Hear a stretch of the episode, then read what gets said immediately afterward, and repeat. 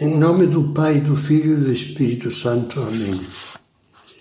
Vinde, Espírito Santo, enchei os corações dos vossos fiéis e acendei neles o fogo do vosso amor. Enviai o vosso Espírito e tudo será criado, e renovareis a face da terra.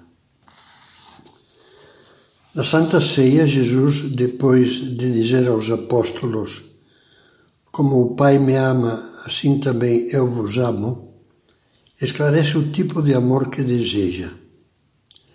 Já não vos chamo servos, porque o servo não sabe o que faz o seu senhor, mas chamei-vos amigos, porque vos dei a conhecer tudo quanto ouvi do meu Pai. Jesus abriu-se totalmente a nós. Até mesmo seu coração chagado ficou fisicamente aberto na cruz. E deseja achar em nós corações totalmente abertos a Ele, ou seja, achar em nós amigos, com todas as qualidades, qualidades da amizade, amor, confiança, sinceridade, sacrifício, lealdade. Você se lembra dos fatos que precederam a ressurreição de Lázaro? Lázaro, Marta e Maria eram três irmãos da cidadezinha de Betânia, próxima de Jerusalém, em cuja casa Jesus se hospedava habitualmente quando subia à Cidade Santa. Naquela casa, junto desses três amigos, Jesus achava um lar. São Lucas expressa bem a familiaridade que reinava naquela família. Focaliza Jesus que fala, Maria que o escuta sentada a seus pés e Marta, nervosa com a lida da casa, reclamando com Jesus. Senhor, não te importas que minha irmã me deixe sozinha com todo o serviço? Que confiança! Passado o tempo, Lázaro, provavelmente era o caçula, adoeceu gravemente.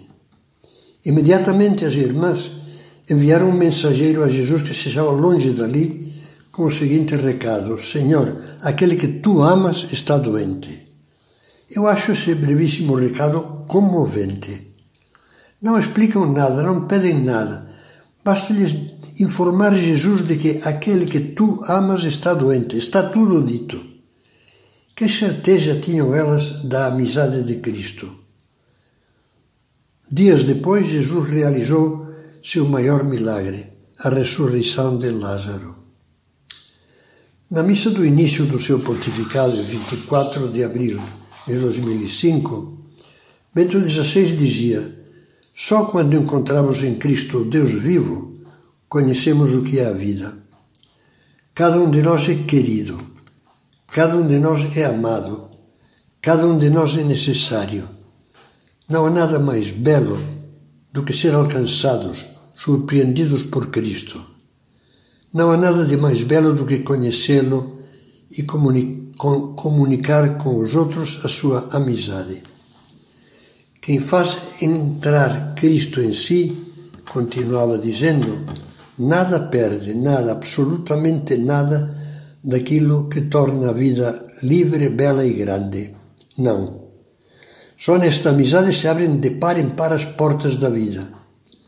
Só nesta amizade se abrem realmente as grandes potencialidades da condição humana. Só nesta amizade experimentamos o que é belo, e o que liberta.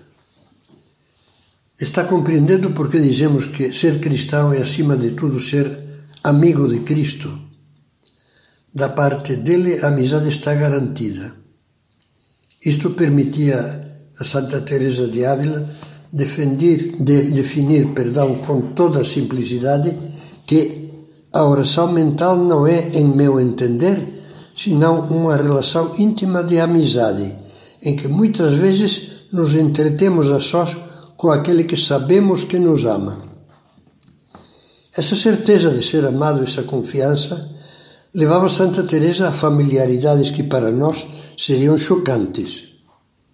Assim aconteceu, por exemplo, que quando num certo dia ela se queixava a Jesus de ter que padecer tantas dificuldades e perseguições, ele lhe teria respondido: Teresa, é assim que eu trato meus amigos.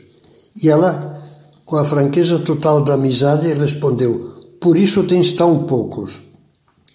quando nos esforçamos por viver vida de fé e de oração, quando procuramos Jesus e o encontramos, como lembrávamos antes, meditações anteriores, o dia inteiro pode se transformar num diálogo de amigos entre ele e nós. Lembro-me de que me contara há algum tempo o caso de um menino de nove ou dez anos que, passando férias na praia, depois da missa e do café da manhã, foi nadar e falou assim com Jesus que acabava de receber na comunhão. Olha, Jesus, agora nós dois vamos mergulhar no mar, sabe? Você irá comigo e será como se você fosse num submarino. Quantas mulheres e homens comuns cristãos com defeitos como nós, mas cheios de fé e de amor, não falam muitas vezes ao dia com o grande amigo que nunca atraiçoa, como diz São José Maria. Jesus lhe dizem: Agora nós dois vamos sair à rua e pegaremos juntos o ônibus. Jesus, vamos começar a trabalhar. Me ajuda a fazer um trabalho bem feito que te agrade. Jesus, Jesus, ajuda essa pobre menina que está sofrendo com a doença da mãe. Jesus, me dá paciência para não me gritar com o chefe. Jesus, faz com que esqueça o mau humor ao chegar em casa e dá-me um belo sorriso para minha mulher, para o meu marido. Quando você estiver confuso, quando duvidar da providência de Deus, quando se sentir incapaz de vencer as tentações, quando reclamar de que ser cristão é só questão de imposições e obrigações, lembre-se destas palavras do livro Caminho. Jesus é teu amigo, o amigo, com coração de carne como o teu, com olhos de olhar amabilíssimo que choraram por Lázaro, e tanto como a Lázaro te ama a ti. E diga-lhe então: Como te fazes compreender, Senhor? São palavras também de São José Maria. Como te fazes amar? Tu te mostras como nós, em tudo menos no pecado, para que saibamos palpavelmente que contigo podemos vencer as nossas más inclinações, as nossas culpas. Que importância tem o cansaço, a fome, a sede, as lágrimas? Cristo cansou-se, passou fome, teve sede, chorou. O que importa é a luta, uma luta amável, porque o Senhor permanece sempre ao nosso lado para cumprir a vontade do Pai que está nos céus.